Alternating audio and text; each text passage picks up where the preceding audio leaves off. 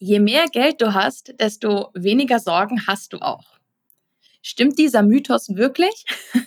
Diese und weitere Finanzmythen widmen wir uns heute in ja, dieser Folge und machen ein regelrechtes Debunking von insgesamt fünf verschiedenen Mythen. Also, let's go! Finanzen sind für dich schnarchlangweilig? Nicht mit mir. Hi, ich bin Vanessa, dein Host und willkommen bei Money Rockstars dein Podcast, um endlich einen fetten Haken an das Thema Finanzen und Investieren zu machen und das mit einer ganz großen Portion Spaß. Rock Your Finances ist mein Motto, also let's rock und los geht's mit der heutigen Folge. Willkommen zu einer neuen Folge Money Rockstars in der Weihnachtszeit und zur vorletzten Folge von diesem Jahr. Und finde es mal wieder krass, wie schnell das schon wieder umgegangen ist, bin ich ganz ehrlich.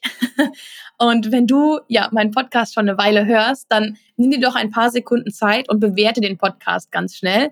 Und ja, damit hilfst du mir ungemein. Danke dann schon mal dafür.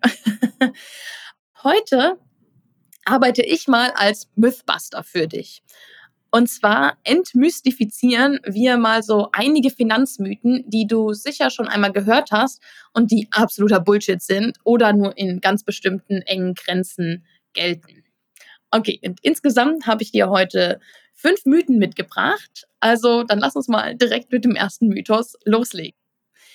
So, Mythos Nummer eins. Reich werden ist nur Glückssache. Alles im Leben ist immer nur Glückssache, ja. Gerade reich werden braucht unglaublich viel Glück? Nein. Nein, nein, nein, nein, nein. Natürlich hast du genauso wie ich und jeder, der in einer Industrienation geboren wurde, das Glückslos in der ja, Geburtslotterie gewonnen oder gezogen. Weil du hast schon mal großes Glück gehabt, in guten Voraussetzungen geboren zu werden. Und das heißt auch eigentlich, ab dem Punkt ist Reichwerden keine Glückssache mehr. Weil also, weil wenn du in, in einer Industrienation geboren bist, dann ist das die beste und wichtigste Voraussetzung dafür, dass du in deinen Finanzen erfolgreich werden kannst. Denn du lebst in einem Land mit Rechtsstabilität oder Rechtssicherheit. Es ist stabil, es ist kein Kriegsgebiet. Ja, es gibt gute Bildung, es hungert niemand und allgemein gibt es eine gute Infrastruktur und Lebensqualität. Es gibt die ganzen Sozialleistungen. Ja, natürlich kann auch hier und auch in jedem anderen Industriestaat einiges verbessert werden, aber das ändert nichts an diesem an dem Glück, das du hast, dort geboren zu sein oder hier geboren zu sein und den Voraussetzungen, die du dadurch bereits hast. Und deshalb ist für dich die wichtige Frage, die du klären musst, was bedeutet reich werden und sein für dich?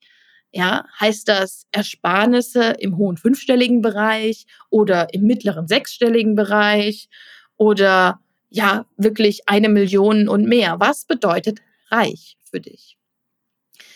Und das von dir definierte Reich wirklich zu erreichen, ja, oder reich sein zu erreichen, das hängt nicht vom Glück ab, sondern davon, ob deine Definition zu deiner Lebensrealität passt. Ein Beispiel.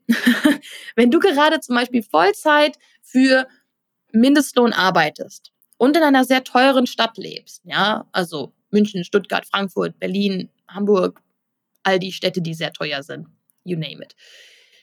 Und dann aber möchtest, dass du mit diesem Mindestlohn, den du arbeitest, eine halbe Million oder eine Million oder noch mehr zu erreichen, weil das deine Definition von reich ist, dann ist das eher unrealistisch. Es hat aber nichts mit Glück oder Pech zu tun, es ist einfach unrealistisch. Ja? Mit einem Jahresgehalt von zum Beispiel 50.000 Euro und mehr in, in einer kleineren Stadt oder einer mittleren Stadt oder sogar auf dem Land, ja, und auch wenn du die Gehaltserhöhung mit einrechnest, das kannst du beim Mindestlohn natürlich auch, ähm, dann ist es sogar dagegen sehr realistisch zu sagen, eine halbe Million oder eine Million zu erreichen in seinem Leben als Reichtum, also den du dir wirklich ansparst und investierst. Und du kann, hast aber auch Einfluss darauf, ob das, was vielleicht für dich gerade im Moment unrealistisch ist, dass es realistisch wird. Du kannst nämlich bestimmte Veränderungen ja vornehmen, die dich zu deinem Ziel hinbringen. Wenn du sagst, okay, ich möchte eine halbe Million erreichen, aber ich arbeite im Moment für Mindestlohn und lebe in einer teuren Stadt, was kann ich tun? Ja, ich, du kannst zum Beispiel in eine günstigere Stadt umziehen oder ins Umland umziehen oder dir einen anderen Job suchen, der besser bezahlt wird. Ja, das ist nicht immer so einfach, wie man das so sagt, aber es ist definitiv möglich, wenn du das Ziel hast. Das ist nur die Frage deiner Eigeninitiative. Oder du kannst auch Weiterbildung machen, damit du ja bei deinem Job eine höhere Bezahlung verhandeln kannst, damit du eben nicht ja für einen Mindestlohn arbeitest, sondern einfach dich weiterbildest und dann mehr wert bist für den Arbeitgeber und dass er dir auch mehr bezahlt und gerne dir mehr bezahlt. Oder du kannst ähm, den Job wechseln, wie gesagt. Du kannst auch deine Ausgaben und auch anderes auch reduzieren. Ja, du kannst lernen, mehr mit weniger Aufwand zu sparen, dein, deine Finanzen quasi so, na, wie man so klassisch sagt, in den Griff bekommen, wenn das dein Problem ist. Wenn du hohe Ausgaben hast, aber vielleicht auch viel verdienst, ja, dann ist das vielleicht eher der Weg, dass du mehr sparst mit weniger Aufwand, statt zu sagen, hm, ich, äh, ja, ich ist halt jetzt so, ich gebe halt so viel aus, aber ich verdiene ja auch so viel und ja, du musst es halt immer deinem Ziel ausrichten. Das ist immer die Frage. Wie viel bist du bereit, wirklich was zu tun, um dieses Ziel zu erreichen? Und einfach zu sagen, reich werden äh, oder reich sein ist Glückssache, das ist eine lahme Ausrede. da bin ich auch ganz ehrlich, das ist eine lahme Ausrede, weil du musst dir dein Reich definieren und dann musst du halt hm, quasi dir einen Plan machen, wie du da hinkommst. So. Auch wenn du wirklich ähm, reich werden willst, dann wirst du um das äh, Thema Investieren lernen nicht herumkommen. Ja, weil nur wenn du dein Geld so anlegst, dass es mindestens die Inflation jährlich ausgleicht, dann bleibt dein Vermögen stabil und kann dann sogar wachsen, wenn äh, wenn du es so anlegst, dass es mehr als die Inflation jährlich wächst. Also, du siehst, es gibt viele Möglichkeiten, die du in allen Variationen kombinieren kannst. Und ich hätte auch noch 15 weitere Möglichkeiten nennen können. Aber reich zu werden hat damit, wie du das jetzt gerade gesehen hast, gar nichts mit Glück oder Pech zu tun, sondern nur mit Eigeninitiative. Klar, es wird immer wieder Dinge geben, die dich zurückwerfen oder die ja, einfach Lebensereignisse, die einen Geld kosten und nicht so schön sind. Ähm, aber das spricht nicht gegen äh, das andere, weil jemand, der schon reich ist, äh, der hat auch nicht immer nur Glück. Ja? Also Glück ist nicht der Faktor, den, der relevant ist.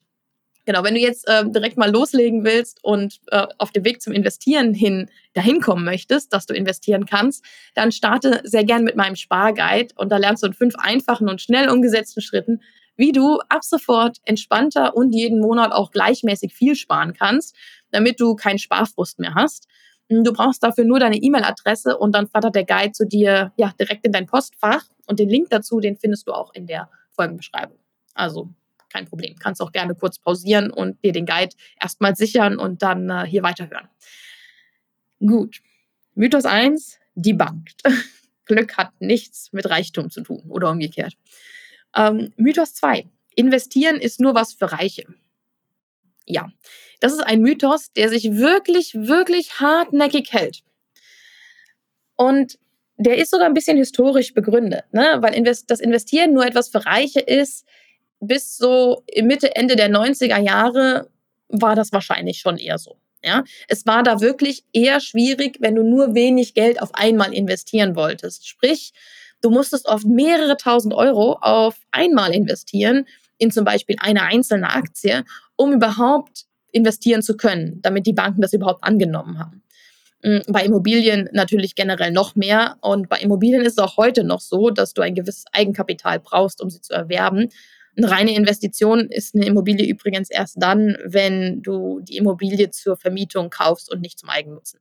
So viel dazu. Aber wenn es jetzt um Aktien und Börse geht und auch bei vielen anderen Investitionsarten, die es teilweise ja erst seit einigen Jahren oder wenigen Jahrzehnten gibt, kannst, da kannst du mit wenigen Euro im Monat loslegen heutzutage. Früher war das halt wirklich ein Problem, weil wenn du nur in eine Aktie schon, keine Ahnung, 5000 D-Mark damals investieren musstest, ähm, dann hast du ja alle Eier in einen Korb gelegt. Ja, weil sowas wie ETFs gab es damals ja auch noch nicht. Und dann hast du halt schon ein bisschen, viel, bisschen mehr Geld gebraucht, weil du musst ja mal wenigstens, also ich würde ja mal sagen, das Minimum sind fünf Aktien, die du mal kaufen musst, um auch nur eine minimale Diversifikation zu haben. Minimal. Ja, das ist keine gute Diversifikation, bei weitem nicht, aber du musst dein Geld ja ein bisschen verteilen. Das heißt, du bist dann schon statt, wenn du mit 5000 Mark damals angefangen hast, bei äh, eine Aktie zu investieren, dann ja, brauchst du mal so 20, 25.000 Mark, um überhaupt loszulegen. Das war früher so. Ja, definitiv. Heute ist es wirklich möglich, mit wenigen Euro pro Monat loszulegen. Das ermöglichen dir die ganzen, ja, an der Börse hauptsächlich Sparpläne, die die verschiedenen Banken oder beziehungsweise auch die Broker, so heißen die ja, wenn sie an der Börse tätig sind, die Banken anbieten. Äh, zum Beispiel kannst du ETFs oder aktive Fonds, also ETFs sind ja Exchange Traded Funds, also börsengehandelte Fonds oder auch aktiv gemanagte Fonds, kannst du auch per Sparplan besparen und Einzelaktien auch. Nicht alle, das hängt immer ein bisschen von deinem Broker ab, aber ja, du kannst auch Einzelaktien prinzipiell mit Sparplänen besparen. Und je nach Broker kannst du das auch bereits mit 5 bis 20 Euro pro Monat loslegen. Das ist nicht viel. Du musst nicht reich sein, um deine ersten Euros zu investieren. Ja? Das heißt, sobald du deinen Notgroschen gut gefüllt hast und deine kurzfristigen Sparziele, wie jetzt was wie Urlaube oder Neuanschaffungen wie Möbel, gleichmäßig besparst, dann kannst du auch dein erstes Geld in ETF-Sparpläne stecken. Unter einer Voraussetzung. Ganz wichtig. Du verstehst, was du tust. Ja, und du investierst nicht einfach blind in irgendwas, weil soll man ja machen. Oder Vanessa hat gesagt, soll man investieren mit wenigen Euro? Nein, erst verstehen, in was du investieren willst und dann investieren. Aber das hat ja nichts mit Reichsein zu tun, sondern nur mit Weiterbilden. Ja, du musst, brauchst nicht viel Geld dafür, aber für Weiterbildung sollte dein Geld da sein. Ja, oder sollte Geld da sein, dass du dich zuerst weiterbildest und dann investierst, damit du verstehst, was du tust. Ganz wichtig. Also, der Mythos, dass man erst reich sein muss, um investieren zu können, ist ganz großer Quatsch. Und das will ich von dir jetzt nicht mehr als Ausrede hören, ja? Nicht mehr, nie wieder. Warum du jetzt doch noch nicht investieren kannst, weil du erst so viel mehr Geld brauchst. Nein, nein, nein, nein, nein. Notgroschen und ja, kurzfristige Sparziele sollst du bedienen können, dann kannst du auch schon investieren. Und du kannst auch, wie gesagt, mit wenigen Euro anfangen. Hm, wenn du jetzt sagst, okay, ich will aber noch ein bisschen investieren, also investieren erstmal lernen, dann kann ich dir meine Programme ans Herz legen. Und zwar sind das die Rock Your Money Programme, also Volume 1 und Volume 2, so ein bisschen wie bei Musikalben. Äh, und in Volume 1 erwartet dich halt alles rund um die Grundlagen, also so Basiswissen, Status Quo, Budgetieren und Sparen, Kontenmodelle, Kontenauswahl, wie du deinen Notgroschen wirklich aufbaust und das ganze passende Money Mindset zu diesen Themen, damit du die Grundlage hast, damit dein Notgroschen auch wirklich stabil aufgebaut ist. Und in Volume 2 geht es dann ins richtig ins Eingemachte und rund ums Investieren an der Börse. Das heißt, wir legen alle Investitionsgrundlagen, welche Ziele du nur mit Investieren zum Beispiel erreichen kannst. Wir bestimmen deinen Vermögensbedarf im Alter. Ja, du legst deine eigenen äh, und Investitionsziele fest und lernst, was alles dazugehört an der Börse. Ja, und was, auf was du achten musst und wie du deine erste Investition auch wirklich tätigst. Und auch da schauen wir uns dann nochmal ein bisschen das Money Mindset an, damit du bei deinen Investments auch wirklich einen kühlen Kopf behältst. Und wenn du jetzt an einem von beiden der Programme oder auch an beiden als Bundle Interesse hast, dann, dann schau dir die Infoseiten an und trag dich auch einfach unverbindlich in die Warteliste ein. Die kostet wirklich 0 Euro die Eintragung. Du musst nur deine E-Mail-Adresse dafür hergeben, damit du informiert werden kannst, wenn es losgeht. Und ja, das heißt, du bekommst auch äh, als erster Zugriff und gibt dann auch ein, zwei Boni und Rock Your Money Volume 1 war ja gerade erst. Und wir starten irgendwann im nächsten Jahr nochmal. Dann hast du nochmal die Möglichkeit, da loszulegen. Und ja, Rock Your Money Volume 2 startet das erste Mal in, im Frühjahr, wahrscheinlich im April. Ähm, also trag dich unverbindlich in die Warteliste ein. Die Links dazu findest du in der Podcast-Beschreibung. So viel zum Investieren. So, jetzt kommen wir zum dritten Mythos. Kreditkarten sind immer schlecht. Das ist ein Mythos, der hauptsächlich aus den USA zu uns eigentlich so rüberkommt und sich aber bei uns doch sehr stark im Kopf festgesetzt hat. Denn in den USA hat jeder Haushalt im Schnitt umgerechnet in Euro, ja, etwa 7230 Euro Kreditkartenschulden, reine Kreditkartenschulden. Für Deutschland gibt es da keine Daten, also weil die werden nicht separat aufgeführt, Kreditkartenschulden. Mm, und das hat auch einen guten Grund. Denn klassische Kreditkarten, wie sie in den USA üblich sind, die gibt es in Deutschland gar nicht. Oder auch in Europa. Ja, okay? Hear me out. Ich erkläre es dir, wieso das so ist. Also, in den USA bekommst du immer eine Kreditkarte, überall. Du bekommst sie teilweise sogar einfach per Post von diversen Anbietern einfach zugeschickt, also ohne dass du das angefragt hast. Und dann bist du natürlich, ja, angehalten, die auch zu nutzen. Also das heißt, du kannst sie aktivieren. Wenn du sie das erste Mal nutzt, hast du sie aktiviert. Ja? Du kannst sie auch einfach in den Müll werfen äh, und dann passiert nichts, weil dann ist sie nicht aktiviert. Ähm, das Ding ist halt, dass wenn du eh schon ein bisschen Probleme mit Finanzen hast oder mit deinem Geld hast und du dann immer wieder Kreditkarten zugeschickt ja, bekommst und die dann einfach nutzt in den USA, wie gesagt, da ist das natürlich häufig wird das gemacht. Ja. Und wenn du sie aktivierst und auch wirklich nutzt, kannst du das auch machen. Aber du musst penibel darauf achten, die Kreditkarte pünktlich auszugleichen. Jeden Monat. Und daran erinnert dich auch niemand. Das passiert nicht automatisch, sondern du musst aktiv selbst, ja, selbst es machen und Geld überweisen auf deine Kreditkarte, damit du sie ausgleichst. Und falls du das vergisst oder auch nur diese minimalen Rückzahlungen, die oft unter irgendwie 100 US-Dollar sind, äh, nur machst, dann zahlst du Überziehungszinsen jenseits von Gut und Böse. Das sind in den USA bis zu 30 Prozent pro Jahr, also je nachdem vielleicht sogar noch mehr. Ähm, und je mehr Kreditkarten du natürlich hast, die, wo du ja Geld ausgegeben hast und das du nicht bezahlst, desto schlimmer wird es, weil du bist dann sehr schnell stark verschuldet. Ja? Und durch die hohen Zinsen vervielfältigen sich die Schulden dann auch schnell. Der Zinseszinseffekt, der kann auch gegen dich arbeiten. Ja? Also bei 30 Prozent Zinsen pro Jahr zahlst du quasi, wenn du etwas ausgegeben hast von 100 Euro Anfang des Jahres und du hast ein ganzes Jahr das nicht zurückbezahlt, dann sind es dann nach einem Jahr schon 130 Euro, die du der, ja, dem Kredit Anbieter, Kreditkartenanbieter schuldest. Ähm, und es sind ja meistens nicht nur 100 Euro, um die es geht, sondern das sind dann meistens mehrere tausend Euro übers Jahr gerechnet und so. Und dann wird das schnell sehr, sehr viel Geld, dass du viel mehr zurückzahlen musst, nur weil du es nicht pünktlich abgezahlt hast. Und in den USA gibt es halt irgendwie auch kaum Limitierung der Anzahl an Kreditkarten, die du haben darfst. Auch wenn natürlich der Credit Score, so heißt es ja da, schlecht wird. Also er wird ja grottenschlecht, wenn du zu viele Kreditkarten hast, die du nicht abzahlst.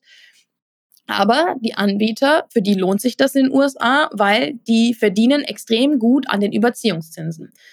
Und deshalb sind in den USA Kreditkarten häufig eine große Falle und locken mit diesen Boni, die du kriegst, ja. Und in Deutschland oder Europa ist es ganz anders. Wenn du in Deutschland eine Kreditkarte haben willst, dann beantragst du das in der Regel bei der Bank, bei der du bereits ein Girokonto, also so ein klassisches Gehaltskonto hast. Never ever bekommst du in Europa einfach eine Karte zugeschickt, die du dann nutzen kannst. Never, das passiert nicht.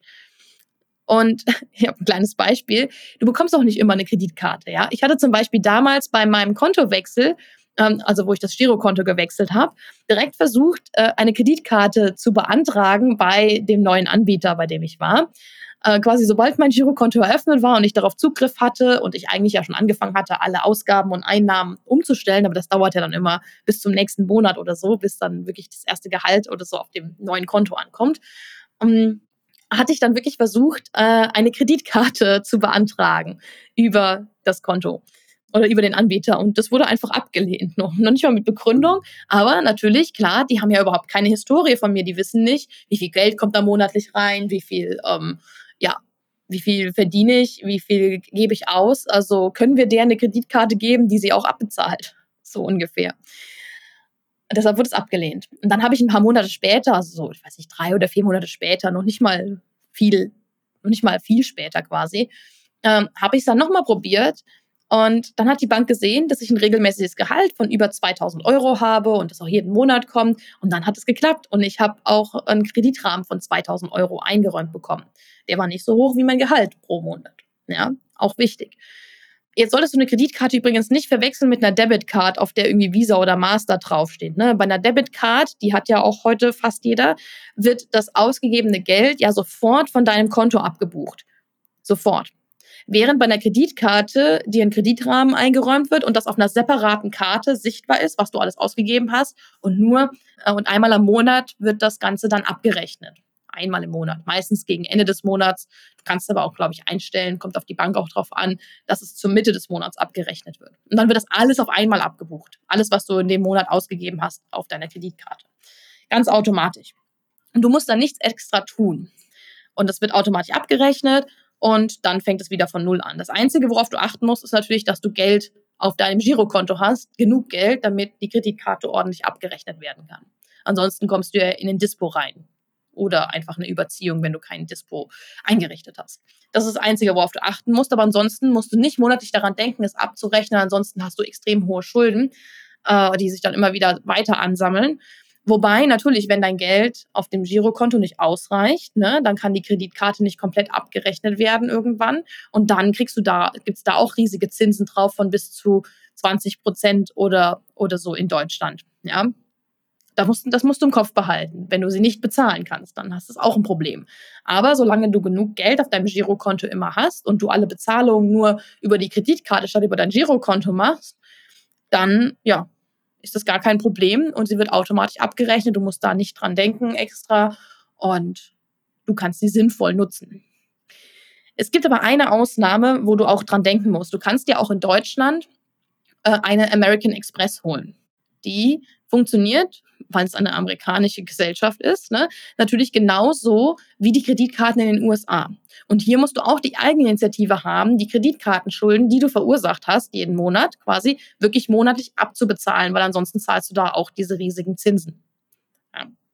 Zum Beispiel lohnt sich so, so Amex, also die Amex, American Express, die Abkürzung hm, es lohnt sich zum Beispiel, ja, wenn du für verschiedene Airlines ähm, da bestimmte Meilen kriegst. Wir haben zum Beispiel hier in Singapur eine Amex, die für die lokale Airline, also für Singapore Airlines, hm, wo du da Meilen sammeln kannst. Und da kannst du hier auch in verschiedenen Restaurants, kriegst du da auch extra Meilen und sonstiges, wenn du da bezahlst mit der Amex. Aber du musst halt richtig darauf achten, dass es jeden Monat du genug Geld dahin überweist, damit sie abgerechnet werden kann. Das passiert nicht automatisch. Ja, natürlich, wenn du jetzt nur ein paar Tage äh, da mal ein paar Cent oder ein paar Euro im Minus bist, da ist jetzt, das sind jetzt keine großen Kosten, aber da können schnell große Kosten entstehen, wenn du es einfach vergisst und oder es gar nicht erst abzahlen kannst. Okay, warum sind Kreditkarten jetzt auch noch wichtig und nicht was Schlimmes? Also es klingt jetzt ja eher so, als wären Kreditkarten gerade in den USA natürlich was Schlimmes. In Europa sind sie aber nicht so, weil es halt einfach automatisch läuft. Aber sie können dir halt auch verschiedene Boni geben, wie zum Beispiel das, was ich jetzt gerade mit der Amex gesagt habe. Das gibt es auch in Varianten für Deutschland äh, oder deutsche Airlines oder auch europäische. Ähm, aber Kreditkarten können auch sehr wichtig und teilweise unverzichtbar sein bei Flügen oder Mietwagenbuchungen. Ja, da musst du manch, meistens bei Mietwagen meistens eine Kreditkarte hinterlegen. Das kannst du nicht mit einer anderen Karte machen. Das heißt, du brauchst sie dann sogar. Oder auch das Bezahlen im Ausland ist ähm, damit viel, viel günstiger als mit Debitkarten. Also du zahlst da weniger ja, Prozente Aufschlag auf deine Ausgaben. Das heißt, ähm, solange du eine Kreditkarte verantwortlich nutzt und jeden Monat zur Abrechnung genug Geld auf deinem Konto hast, sind sie sehr nützlich kein Mythos mehr. Kreditkarten ist nicht das Böse. äh, vor allen Dingen nicht in Europa. Ja, in den USA sieht es wie, wie gesagt anders aus. Okay, vierter Mythos. Je mehr Geld ich habe, desto weniger Sorgen habe ich auch. Also mehr Geld bedeutet nicht weniger Sorgen. Ah, ah. Wenn du bereits mit weniger Geld eher nachlässig umgegangen bist, also irgendwie alles rausgehauen hast, äh, wenig gespart oder investiert hast, dann wird sich das mit mehr Geld auch nicht ändern. Mehr Geld zu besitzen ist nicht gleich besserer Umgang mit Geld. Also, dass du einen besseren Umgang automatisch hast. Ja? Denn diesen Skill, gut mit Geld umzugehen, den musst du erst lernen. Unabhängig davon, ob du gerade viel oder wenig Geld zur Verfügung hast. Da ist sogar mehr Geld eher hinderlich, weil du dann automatisch mehr ausgibst. Ähm, zum Beispiel bist du ja auch nicht automatisch besser in deiner Handschrift, ja? nur weil du einen neuen oder teureren Füller oder Kuli hast. Gleiches Prinzip. Mehr Geld löst nicht das Grundproblem. Wenn du nicht weißt, wie du die Buchstaben schreiben sollst, ja, wird das auch nicht mit einem teureren Füller besser. Ganz einfach. Und was halt sonst auch oft passiert, wenn du keinen guten Umgang mit deinem Geld hast oder ja, das nicht gut kannst bisher, dann wirst du das auch nicht mit mehr Geld können, weil du fällst ganz leicht in die sogenannte Lifestyle Inflation Falle. Das heißt, du gibst das mehr Geld, was du einfach hast, also was du hast, einfach aus, wenn du mehr Geld hast. Das heißt, du findest immer Wege, wie du ein Mehr an Geld ausgeben kannst. Du brauchst dir gar keine Sorgen machen. Du findest immer Wege. Das, das kann jeder von uns besonders gut mehr Geld ausgeben. und deshalb bedeutet mehr Geld haben nicht unbedingt weniger Sorgen. So. Oder keine Sorgen. Sondern je nachdem kann es sogar sein, dass je mehr du Geld du hast, dass, dass deine Sorgen auch größer werden, weil du den Umgang nicht mit sicherem weniger Geld schon gelernt hast. Also nein, der Mythos stimmt auch nicht. Mehr Geld ohne mehr Skill im Umgang mit deinem Geld oder deinen Finanzen bedeutet nicht weniger Sorgen. Ja? Je nachdem bedeutet mehr Geld auch einfach mehr Sorgen. Und wenn du jetzt deinen Umgang mit Geld äh, und Finanzen wirklich lernen willst, dann, wie gesagt, komm in Rock Your Money Volume 1, Rock Your Money Volume 2, je nachdem, wo du gerade stehst, ist das dein Weg, um diesen, den Skill zu lernen, den du brauchst, damit du auch, damit mehr Geld wirklich weniger Sorgen bedeutet, nachdem du den Skill gelernt hast, den du brauchst ja, damit du das Wissen und die Fähigkeiten einfach hast. Okay, Mythos Nummer 5. Es ist schon eh zu spät, um mit dem Sparen für die Rente anzufangen. Nein, es ist niemals zu spät, um sich um die eigene Rente zu kümmern. Die Strategien, die dir zur Verfügung stehen, die ändern sich nur. Das heißt, je älter du wirst, desto mehr ändern sie sich und eigentlich bedeutet das, dass es weniger Strategien werden, die du nutzen kannst, je älter du wirst aber es sind trotzdem immer noch mehr als eine einzige Strategie. Ja, also du kannst immer noch aus verschiedenen Varianten wählen und was für dich passt, auch auswählen. Und du wirst, je älter du bist, auch einen größeren Anteil deines Gehaltes für deine Rentenabsicherung aufwenden müssen, als wenn du jetzt jünger bist und damit anfängst. Das ist klar. Aber du solltest hier immer im Kopf behalten, selbst wenn du es nur noch schaffst, ja, deine Rentenlücke zu verkleinern, statt sie jetzt ganz zu schließen, ist es das wert, dafür loszugehen und zu sparen, zu investieren, um deine Rente zu sichern, ja, um diese Rentenlücke zu verkleinern. Weil auch wenn du sie nur verkleinerst, nur in Anführungsstrichen übrigens, ermöglicht dir dieses Verkleinern ein angenehmeres Leben in der Rente, als wenn du es nicht machen würdest. Und das solltest du immer im Kopf behalten. Und da ist das Anfangen meist das Schwierigste. Ich weiß, ist auch logisch, weil man sich mit so vielen Sachen beschäftigen muss und dann loslegen. Und ganz ehrlich, solange du noch unter 40 bist, ist die Wahrscheinlichkeit extrem hoch, dass du deine Rentenlücke noch komplett schließen kannst, ohne auf dein Leben heute zu verzichten. Ja, und das ist ganz wichtig. Hm, und wenn du das lernen willst, dann ist äh, Rock Your Money Volume 2 dein Platz. äh, nur nochmal, ja, als kurze Ergänzung. Also nein, es ist niemals zu spät, um sich mit deiner Rente und dem Sparen für deine Rente zu beschäftigen. So, das heißt, diesen Mythen fällst du jetzt nicht mehr zum Opfer. Reich werden ist nur Glückssache, investieren ist nur was für Reiche, ja, Kreditkarten sind immer schlecht. Je mehr Geld ich habe, desto weniger Sorgen habe ich und es ist zu spät, um sich für, um meine Rente zu kümmern. Diesen Mythen fällst du wirklich nicht mehr zum Opfer. Die haben wir alle debunked. Wie man das immer so schön sagt. Kennst du Mythbusters, die Serie? So, so ungefähr. So stelle ich mir das vor. So wie dieser fette Stempel, der dann da drauf kommt mit debunked. und ja, in der nächsten Folge gibt's dann noch äh, meinen Jahresrückblick, in dem ich wirklich schonungslos ehrlich bin, über die Ups und Downs von ja, diesem Jahr spreche und wie du deinen Jahresrückblick auch machen kannst. Und vergiss nicht, den Podcast zu abonnieren, damit du keine Folge verpasst und erinnerst wirst, wenn eine neue Folge rauskommt.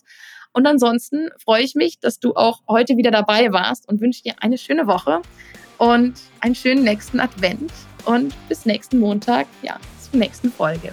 Bis done.